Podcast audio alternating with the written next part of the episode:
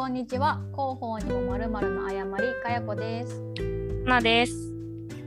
この番組は普段は企業の広報 PR として働くアラサー女子2人が広報のことや広報じゃないことや広報じゃないことについておしゃべりするポッドキャストです。本日もよろしくお願いします、お願いします。始まりましたね。始まりました。もう何回撮ってもちょっとうっすら緊張しますね 始まりはね。そうすっと始められるぐらい回数を重ねていきたいなと思う所存です。まあ、前回はね呼び方とか決めましたからね。そうそうそう。懐かしい。ちょっと間が空いてしまいましたけど我々の時間帯では。我々の世界線では。その間にヒューストンは来週からサマータイムに入ります。おー夏ですね。そうなんですよ。いやサマータイムがね3月から11月なんですけどほぼサマ3月の中旬ぐらいから。サマーとはみたいな思ってます、ーというかウィンターにした方がいいんじゃないかみたいなね。そうそうそう。そうなんですよ。だって3月から11月って1年の3分の2ぐらいじゃないですか。なんか標準時とはと思って全然半分ずつとかでもないんですよ。3分の2どころじゃないですよね。4分の3か。345678910ええ？9ヶ月。4分の3か。え？なそう。んで？なんでサマータイムだからやっぱウィンター。ウィンタータイムでいいんですよね。私としてもサマータイムの方が朝起きた時の日本の夜の時間がちょっと早まるんでギリギリ会話できるみたいな。日本と。も。朝起きてもまだちょっと確認事項に返事しても向こうが見てくれるみたいなのがあるのでサマータイムありがたやとは思っています。まあ、そんな中今日もたくさんの時差を乗り越えて お届けしたいと思います。はい、もう今日はね我々がポッドキャストを始める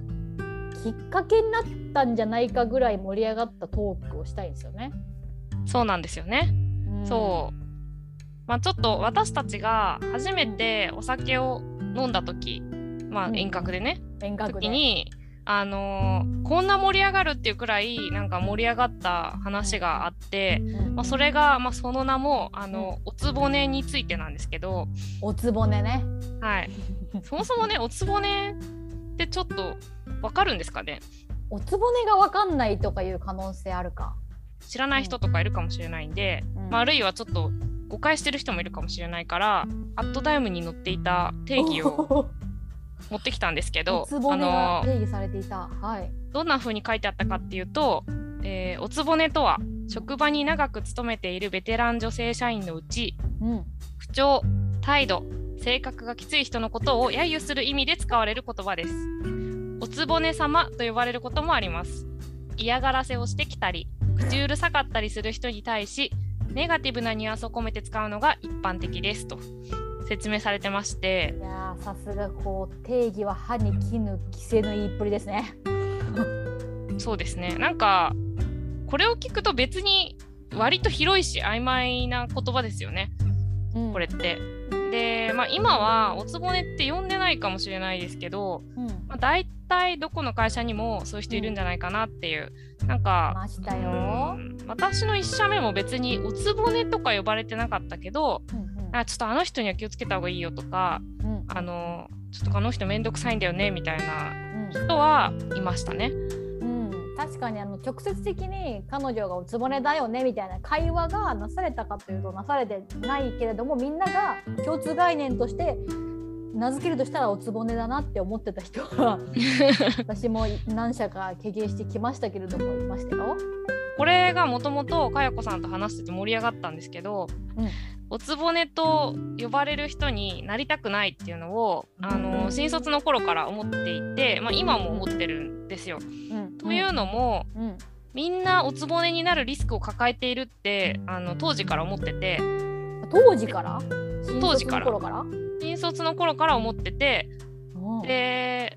あとそのおつぼねって言われてる人たちの中にもうん。あの本当にいい人たちもいるんですよね。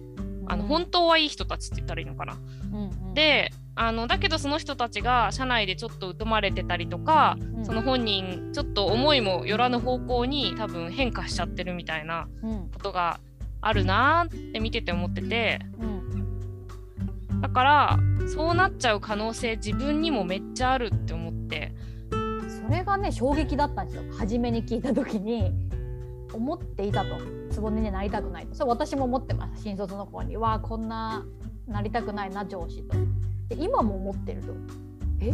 今は思ってないけどと思ったんですよ。なんていうか自分はおつぼねにはならないっていう確信があっておつぼねって言われるような、まあ、カテゴリーの彼女たちと自分はもう違う生き物であってそ自分の人生の延長線上におつぼねになる可能性の道があるとかみじんも思ってなかったんですよ。違う生き物だから。それがありえるんだと。全員その道引かれてるんだっていうのがかなさんの考察で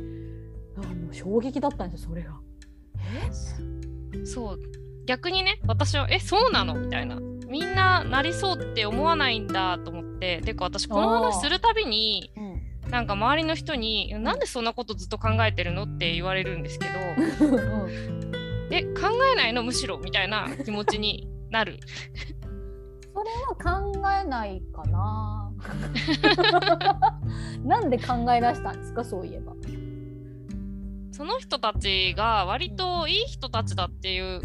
場合が多いなと思ったのがまず始まりですよね。私は新卒の頃からやっぱそういう厳しい人がいっぱいいる職場にいたんで、あのまあ、おつぼねかどうかは置いといて、うん。あのまあ、妙齢の女性で長いキャリアがある人で、うん。ちょっとこう会社で重鎮みたいになって、まあ、時々ちょっと嫌味なこと言っちゃったり、あのまあいちいちうるさいなみたいなこと言ってくる人っていたんですよ。まあちょっと時に理不尽だったり、あのーまあ、今でも覚えてるのは入社して間もない頃に、まあ、私も悪かったんだと思うんですけど、あのーなんか指示されたりするじゃないですかいろいろ。で私はあのー指示内容が不明確だとうん聞き返してたんですよ。それって、えー、とこうこうこういうことをすればいいんでしょうかみたいな。うんいい心がけじゃないですか。でそれを言ってたらそのなんかいちいち聞き返すなと言われたことは「はい」と言ってやりなさいって言われてなんでと君主か。であなたは生意気だって他の人もうん。言ってたわよって言われたんですよ。超傷つきません？他の人とか出してもそれでもねもうおつぼね認定すぎる。だみんな言ってたとかそうそうそう他の人もそうそう言ってたとかをすごい私だけが思ってるんじゃないのよみたいな感じとかそれ言う必要あるっていう話じゃないですか。なんか自分の発言になんかこう信憑性増させるというか凄み増させるためになんかサムワンを突然引用してくるそう。ただ私結構それ衝撃的で、まあ、その日はめっちゃ傷ついて、まあ、なんならちょっと泣いてたかもしれないんですけど、そまあ、確かにそっか聞き返しちゃいけないのかっていうかなんかもうちょっといいやり方があるのかもしれないってまず思ったのとう素直、言われたことをうん指示通りにやりたいからその意図を知りたくて結構聞き返したりしてたんですけど、でもそれって結局相手が否定された気持ちになるかもしれないんですよね。だからあのそういうやり方は失敗だったんだなって思ったんで、うん。まあ、改めようって思ったんですよそれ以降。だからすごいな。真摯な新人ですね本当になんであのクソババアとかならず。に ただあと私第一印象あんま良くなくてあのあんまりそうそう愛想よく人に振る舞えないっていうかあの嫌われそうになったとしても、まあ、嫌われるのはデフォルトだと思おうって思ってて。すごいな。であのそっからが始まりだっていう風に言い聞かせてたんですよ。いやだからすごい覚悟で臨んでる、そういう人がもし現れたとしても攻略する方向でうん、考えようと思ってて。だから、まあ、この人攻略するにはどうしたらいいのかなみたいなところから、うん。その私のおつぼね攻略ライフが始まってったんですよ。まあ、その時別におつぼねと思ってその人に接してたわけじゃないですけど。うんうん。でそういうのを、まあ、3人ぐらい乗り越えたんですよ。その1社目で。重ねてる経験そしてはい攻略してる、で攻略するとなんだろうおつぼねじゃなくなるんですよその人が。自分にとっては。うんうん、あのー優しくなっていくんですね花さんには。普通にいい先輩になるんですよ。でなんならめっちゃ頼りになるしあの、うん。その人に、えっと、認められたことによって社内での地位も上がるんですよ。うんだからうん。あのお得なことしかなくて。うんうんうん、でいまだにやっぱり人生においてやっぱ助けてくれる先輩でもあってあの、まあ、全員じゃないですよ。全員じゃないですけど、だからあながち、うん。そういう人たちを悪いと決めつけてこう逃げることはうん。私にとっては正解じゃなかったというかあうんの、うんうん。むしろ近お近づきになった方がメリットが大きかったしで距離を近づけたからなおさらこの人たちめっちゃ普通じゃんって思ったんですよ。うん。むしろうん。すごくリスペクトできる点がいっぱいあるんですよ。仕事がすごく真面目で、あのプライドを持ってやってるとか、あの細かいところまでしっかりこうチェックしてうん。で人にが嫌がられたとしてもそれをちゃんと指摘しようっていう気持ちでいたりとかうんうん。そういうところすごい素敵だなと思うようになって、まあ、あとは、うんうんそうでその人たちって結構自分がその嫌われてることに半分ぐらい気づいてるんですよね。気づかないふりしてるけど。わかる。わかるわかる。なんかそれがまた彼女たちを過敏にしてますよ。そうそうそうそう嫌そう。こいつは私のこと嫌ってるのか嫌ってないのかみたいなところをすごい振り分けていこうとする、そうそうなんですよ。うん、だからあのー孤独を抱えてるんですよ彼女たちは。やばい。孤独な悲しきモンスターじゃないですか。そうなんですよ。だから逆にそのうん。なんだろう一度距離近づけばうん。すごい仲良くなれるんですよ。うん、あの仲間にはすごい手厚いですよね。そおつぼねって。なんか別にね派閥作るとかじゃないからあの距離を近づけてあのうん一緒に仕事する上で味方になってもらうっていうだけの話なんですけど、まあ、だから特に女性うんってそういう傾向あるよなと思ってて。うんうんってなった時にそう昔仕事すごいできた人が割とおつぼねになってるケースがうん多いなと思って、まあ、この人たちを私は「つぼね」ってアルファベットで書いててつぼなんかツタヤ的な見た目でつぼねって。そうそうそうそう。であのリスペクトしてるんですけどなんかそういう経験があったんで、あのーおつぼねって私もなるなって思ったんですよ。すごくうん。実感を持って、うん。っていう話ですね。だからあれですよね要は若き頃に、まあ、仕事がねちゃんとできるしっかりした人だから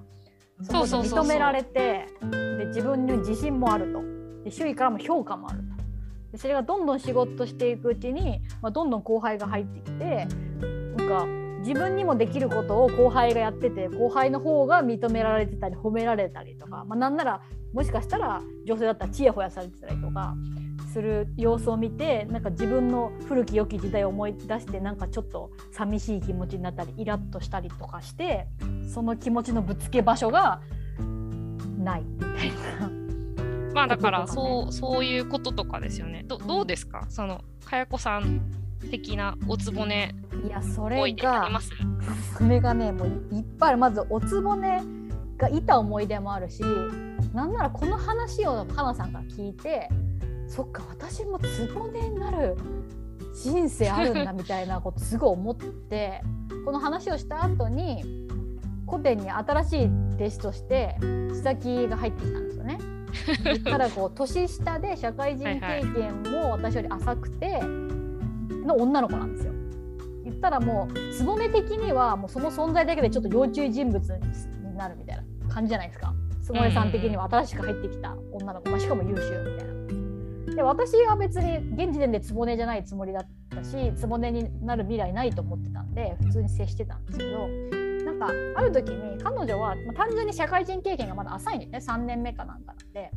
でなんかもっとこういう風にしたらいいのにとかなんかもっとこういう風に頼む時とかもっとこういう風にな言葉遣いにした方がスムーズなのにって思うことがあってでそれを今なら仲良くなったんでフランクにいるんですけどまだ仲良くないからどうやって言ったらいいかわからないなんか言ったらすごい細かい人みたいになるんじゃないかなってでもそのもっとこうした方がいいのにみたいなモヤモヤを抱えてたんですよ私が。でそのモヤモヤしてる時に「えこれつぼねじゃない？と思って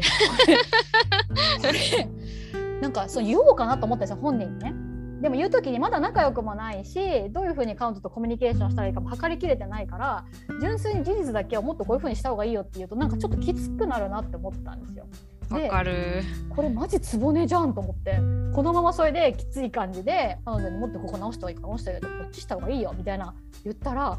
いやもうこれはまごうことなきつぼね。それ恐怖ですよね。いや本当に自分のだから何かあった未来ちょっと感じて。え？みたいな。その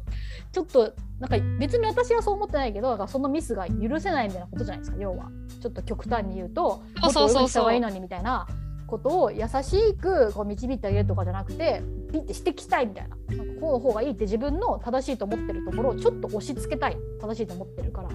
ていう欲求じゃないですか。でそれをちょっと最初指摘の文章打ってたんですよ。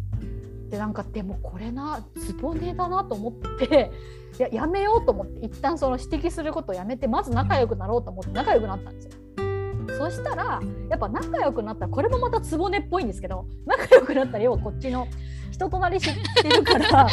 本当つぼねっぽいこと言いますけどもう仲間になってもっとフランクに言える注意する時に言えるしだから彼女のパーソナリティを知ったからあきっとこういう意図で言ってんだろうなみたいな。変なこう邪推とか誤解も生まれなくなって。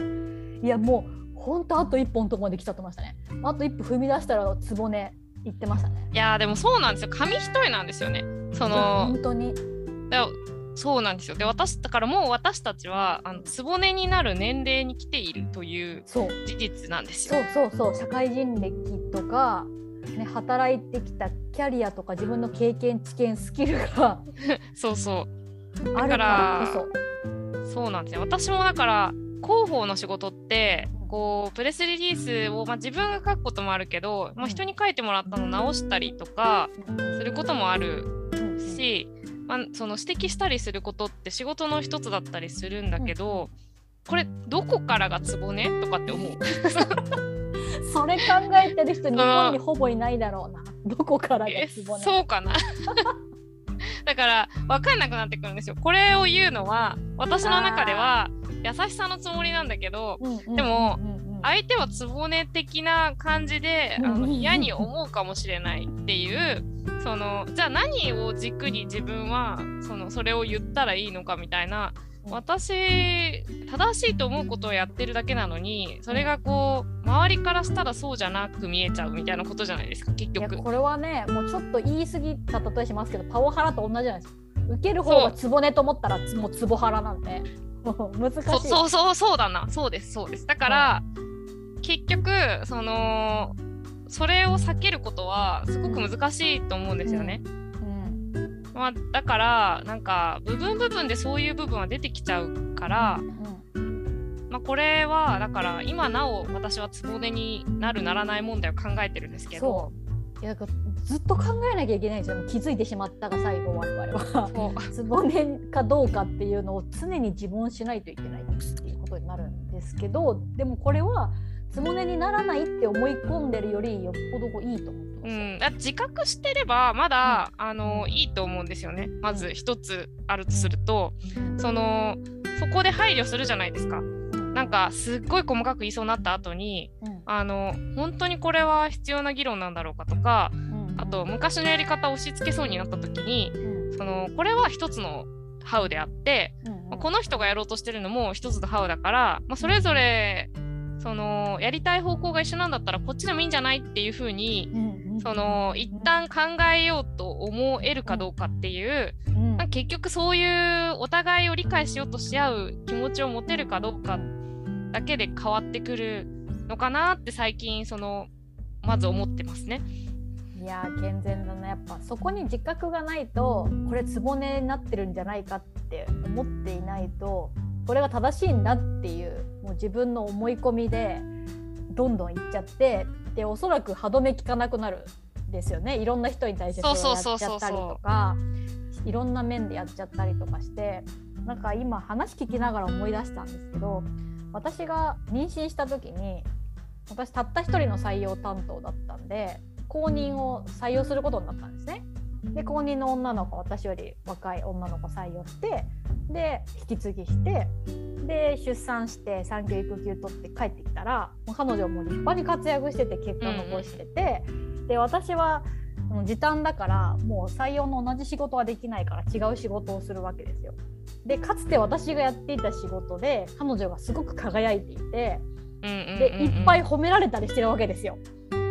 上司とか周囲とか社長とか来ましたね兆候。でこその時はもう純粋に羨ましかったですよね。やっぱその状況が。やっぱ自分もそれできるって知ってるし自分だって同じようにできるし褒められてもいい立場なのに自分はその仕事が物理的にできないからもうそこの脚光を浴びることはないんだっていうすごい寂しさを感じてあいいなしかも私はその仕事、まあ、好きだったからしたいけどできない要は好きでやりたかった仕事を他の子がやっていてかつ褒められていてしかも自分にも同じことはできると思うみたいなことは多分おつぼねさんになった人っていっぱい経験してると思うんですよ。でなんかそこで私ただの寂しさで終わって新しい仕事がそれなりに楽しかったから別に良かったんですね。頑張ってくれてるの。は私は新しい仕事は私楽しいからいいやと思ったのが例えば新しい仕事楽しいと思えないとか新しい仕事では成果が出ないから全く褒められないとかなんかそれなのに自分がかつてやうまくやっていた仕事をうまくやる別のこう褒める言葉ばっかり聞かされるとかなるうん。とどんどん歪んでくると思うんですよね。そう。だからその負のね感情がねこう人をつぼねにしていくというか本当にまあなんか別に脱出もできると思うんですけど、うんそのちょっとしたことでなりやすいっていうのをあの知っておくことはすごく大事だなとずっと思ってるんですよね。で私この話を、まあ、いつも考えてるからいろんな人にするんですけ いつども考えてる受ける。であそのある友達に言われて刺さったのが結局なんか生きたいように生きれてるかどうかじゃないですかみたいなことをうんうんうんうんうん。言われたんですよ。うん。でちょっと確信をつかれた気がして。確信すぎる今。なんかうんってなった。そう。なんかあーってそそうだなーみたいな、あの自分がやりたいことのためにめっちゃ夢中になってればさまつなことを指摘してる時間はまずないじゃないですか。ない。だからもう最低限伝えるべきことを伝えるしかないうんし、うんであとその評価されない問題みたいなことも評価軸を自分の中に持ってるからまあもちろん全部気にするなってのは無理ですよ。無理だけど、うん。そのそれだけが全てにはならないしうん。まあ、なんなら居心地悪いならその会社辞めればいいって思えるじゃないですか。うん。だけどそういう風にできてないから、うん。何かがこうねじ曲がったり負のスパイラルがそこでこう発生していってこう人はつぼねになっていくのかもしれないと思ってこう30代の気づき。いやーほんとそう。こないだあのインタビューを受けたんですよ。なんか中妻さんのインタビュー載せてるなんかはい。はいウェブサイトがあって、そこで後輩がお手伝いしてるからってインタビュー受けた時になんか私仕事楽しいし人生楽しくって大体毎日楽しいですって話をしたんですね。でそしたらなんか質問で「なんで毎日楽しいって思えてるんですか?」って言われたんですよ。どういう問い？なんかこう、まあ、そのインターン生だったんですかねインタビューしてくれた、はいはい。彼女はインターン生で大学院に行ってるから、まあ、同期とか先輩とか社会人がもういてやっぱ毎日仕事楽しいとか毎日楽しいってすごいポジティブなエネルギーな人ばっかりじゃないとうん働いていたら。そりゃそうでしょうそねり。ゃそうなんですけど、まあ、そこで私がまあ割と毎日楽しいと言い切ったからかもしれないんですけどどうやったらそう思えるんですかって言われたんですよ。でまあ本当の言えば本当に毎日楽しいわけじゃないですよ。ストレス溜まってる日もあるし、落ち込む日もあるけどおしなべで私は毎日楽しいっていうあの人生の世界線で生きてるんですけど、うん、なんかそれを聞かれた時にいや毎日楽しくない日々をどうして生きるんですかと思ったんですよ。逆にね。そう。そう。なんかどうして毎日楽しせるようになるコツとかありますかみたいなのを聞かれていや毎日楽しくない場合その日々を生きるの嫌じゃないですかって思ったんですよ。でそれややめたらいいじゃんってことそういう楽しくないことは。そうやめたりとかどうやったら自分がハッピーになるかの解決策をやっぱ考えて講じるべきだと思うんですよ。うんうんうんうん。考楽しくない毎日に甘んじていることが私には謎すぎるなって思ってでそれを今局からの生きたい人生を生きてるかでそこなんかピンとなってなんかやっぱ彼女たちはアンハッピーなんですよね。そうなの、うん、そう、うん。アンハッピーなんですよ。幸せじゃないしちょっと気づいてるんですよね自分でも。なんかこの日々幸せじゃないんだけどもうどうしていいかちょっとわからないしなんか今更ピュアで優しくてみたいなキャラにももう戻れない。その自分に戻れないかもしれないしどうしたらいいかわからないからアンハッピーに甘んじてしまっていてそんなことになってるんだろうなと思って。そうだからで諦めちゃってるのもありますよね、うん。どうせ私にはハッピーな選択肢は存在しないって思っちゃうからうん。かやこさんが今言ってた楽しくないならそれをこう甘んじることなく、まうん。あ、変えていけばいいじゃんっていううん。発想だと思うんですけど、そう思える人ってうん意外と少数だと思いますよいね。やそうだと思いますそのこういう話を、まあ、よくするんですけど友達とかにも「そうなの?」って感じで花から結構諦めてるんですよ。変えていけばいいじゃんって言っても「いやでも会社ってこうだし」とか「いやでも転職なんて」とか結構多くてこれは何の闇なんだろうと思います。日本社会の闇なのか 教育の闇なのか未来という何も約束されていないわからないものに対して変えるとなんかこう悪いことの方を想像して飛び込まないみたいないいじゃん知らないしみたいな風にやっぱ思えない。っ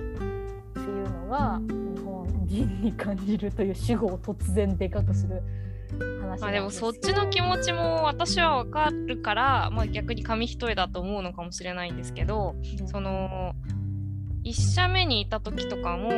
楽しくなかったですね。仕事は本当に辛くて、うんうん。あのもちろん面白い瞬間はあるけどうん。8割きついうん。仕事だったうんので、ななんだろう入社した時にすごく輝いてる先輩もいたのは事実なんですよね。うん。ただ私はそうなれないなーっていうのを見てて思ってて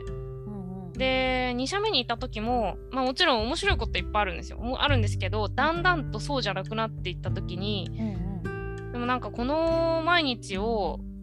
どうせ変えられないだろうっていう気持ちにうん。やっぱなった時があったんですよね気持ちが落ちてきて。うんうんうん。疲れてたりね。してるとそうなりますよね。人生にはいろんなアクシデントが起こるからポジティブに生きようと思っててもそうなれない瞬間があると。うん。だからもちろんある。そうなんですよね。だから逆に言うとそういう人に私も優しくありたいなとも思うんですよ。もちろん楽しく生きれてたらそれが最高だけどうん。うんそうじゃない気持ちを抱えてうん。こうアンハッピーになりかけてる人もいるかもしれないと。うん。そうなった時に、まあそうだよねっていうことで、うん。あの聞いて歩み寄るだけでその人ハッピーになるかもしれないじゃないですか。うんうんだからなんかそちら側でありたいというかその、うん両方わかる人でありたいけどまあ自分はなりたくないんですけどその、なんかちょっと話がそれましたけど。あの全然あのハッピー教にみんなを入信させたいわけじゃないんですけどそうそうそうそう。辛いけど頑張りたいと思ってるんだったら辛い時にそっと寄り添うみたいなことはしたいけど本人がそうしたいと思ってるかどうかが重要かなって思いますその例えば8割辛い仕事でもその2割があまりに2割の面白さがすごい好きだから辛くてもやりたいと思ってやってるのか辛い8割が辛くて2割が良かったとしても頑張れないでもやらなきゃと思ってやってるのが全然違うと思っててやっぱりそこにモントで動いてるのかみたいなそこにモントがないんだったらやっぱ行動した方がいいんじゃないかと思ってしまうと。そうですね。だから行動はしているべきですよね。そのそうなんです。すぐに変えられなかったとしてもね。意外とね。うん、意外とやってみればなんか好転してきたりするもんなんだけど心が参ってるとなんかうん。そういう風に思えなくなるっていうこともあるから。ちなみにかやこさんがその楽しくない毎日に甘んじているのはなぜ？みたいなことをインターンの子に言った時にうん。それはその子に刺さったんですか？そうこれは、ね、経緯としては実はインタビューを1時間受けた後になんか追加質問として来たんですよ。で結果回答したらなんかすごい刺さりましたみたいなことを言ってくれて今アウトプットが来て添削しないといけないんですけど、すごいその要素が入ってたんですよ。入ってたしなんならその後輩もそれがすごい刺さりましたって言ってくれてでその子もちょっと仕事で悩んでて大変だな疲れるな辛いなっていうことがあってでもふと私はなんでこんな辛い思いしてまでやってんだっけ？ってその私の言葉を聞いて思ってくれたらしくてで行動してくれたんですよ。そのちょっとその状況を改善するために上司に言ってみたりとかしたら、ちょっと良くなったらしくて本当に。へーハッピーにしてますね。そうなんですよ。なんかこんなこと言うのもなって思ってたけどでも確かになんで私は毎日楽しくない日々を 過ごしてるんだろう。あれって思ったらしくてもうこれもういいわ今まで気使って言わなかったけどちょっとこう思ってて実はって言ってみようと思って言ったらなんか意外と好転したみたいな。言っててうわよかったって思いました。それで一人ねその後輩の毎日がちょっとでもハッピーになっただけでもすごい嬉しかったしそういう人は意外とこの「謝リスナー」さんにも いるんじゃないかと「謝リスナー」って言ったこと笑っちゃった。まだまだちょっと恥ずかしさが残る慣れてないからそういるんじゃないかということに笑いたかったわけだから「謝リスナー」っていう五感の面白さに笑っちゃっているからやっぱやってみたらいいこともあると思うけどもちろん疲れてる時に無理をする必要は全然ないとも思ってます。あそう。あともう一個その今の話聞いてて思ったんですけど、うん、そのなんて言ったらいいのかな。性格がきつい人を簡単におつぼねと決めつけるのも、うん、それもまたちょっと違うと思っていて、うんうん、その職場でキャリアが長くて性格が強いだけで、まあ、そんなに実害がない人もいると思うんですよ。うんうん、でこれについてはちょっと別のケースもあると思ってて、うん、その 何の分析をしてるんだって話なんだけどずっと考えてるだけある。その会社でその言いたいこと言えない毎日を過ごすより言いたいことを言えた方がいいじゃないですか。うんうん、であとその自分の仕事をある程度こう制限していかないと何でもやらなくちゃいけなくなって疲弊しちゃうじゃないですか。うんうんうんだからその守ってくれなかった場合自分で自分を守るしかないんですよね、うん、職場において。うん、でそのためにあの選択的つぼねになってるというか選択的つぼね。あの嫌われてもいいから、あの強く言おうっていう風に、うん、あの決めてる人とかも、意外と私はいるんじゃないかなと思ってて。なるほど。特に30代以降になってくると、うん、やっぱ20代の時のように何でもはいはい言ってやってるわけにはいかなくなってくる、体力的にも。だしそのやっぱキャリアをアップしていかなくちゃいけないってなった時に、その何でもかんでもはいはい言ってやってると全然こう評価されていかないかったりするんで、まあ、時にはきつい人だと思われても、いいと自分で決めて、うん、であのなんかいろいろ言ってくる人に対してこうピシャッとこう言い返したりみたいなことも、うんうん、そういうケースもあるなと。でこれは別に悪いことじゃないんですよね。そうですね。自覚してるっていうかね意図的にやってますから。そうそうそうそう。しかもなんだろうな。どちらかというと下に対してやるんじゃなくて、うん、あの上に対してとか、その別の立場の人に対してやってるケースだから、これを混同してはいけないっていうのも一つあの以上つぼねしておきたい専門家からの新たな観点でした。だからそういう人でも揶揄するおっさんとかいますよね。そうなのそうなのそうなの。自分が下の立場できつく言われたとかじゃなくて。自分が上の立場でそうやって反抗してきた妙齢の女性に対してあいつおつぼねじゃないみたいなことをは？みたいなそうそういうやつがつぼねを作ったとも言えますよ。私もそう思うの。だから半分は会社のせいだと思うし、うん、いやそれは本当にあると思う。本当になんか今今の我々の世代から見たおつぼねさん的な存在の人ってもっとジェンダー的に女性が生きづらい生活を強いられて、その中で本当に頑張ってきたのにただただ若いとかそういう理由だけで年下の子ばっかり褒めたり褒めるだけならいいけどそこで落としてきたりする？年上の女性のこと。そう。やっぱ若い子はいいねとか何々ちゃんが来た方がみんながなんか元気になるよねとかなんか何々さん若い新しい子に負けてんじゃないのとかそういうことを心なく言ってくるのおっさんがめっちゃいるからそれでおつぼねの心はすさんでいくんですよそういう自分にはどうしようもないことで評価されて蔑まれてみたいな。でも立場上だからあんま反抗できないみたいな。そう強く生きようと思ってその人たちに反抗してうん。結果としておつぼねと呼ばれてるならもうそれはもうよしとしようっていうのもあるなーと思う。それはもうだから鎧だらけになっちゃってるんですよね。うん守るためにどんどんやっててで鎧だけじゃ足りないからもうついに武器まで持っちゃって 若い子とかを攻撃することによって自分を守るみたいな感じになってて。でここまでねおつぼねを考察して寄り添えたら大抵のおつぼねのことは冷静に見て寄り添える気しますよ。そう まあだからなんだろうこの謝リスナーの方にもね今の話を聞いて私おつぼねかもしれないって思ったとしても、まあ、もしそうだったとしても別にそれはあなたのせいじゃないっていうそことを伝えたいですね。う、うんまあ、あなたのせいだだけじゃないっていうことかな。なんか自覚して変われる部分もあるけれどもその環境がそうさせてしまってるっていう部分もあるからうん、あのね、自分だけが自分がすごい性格悪いとか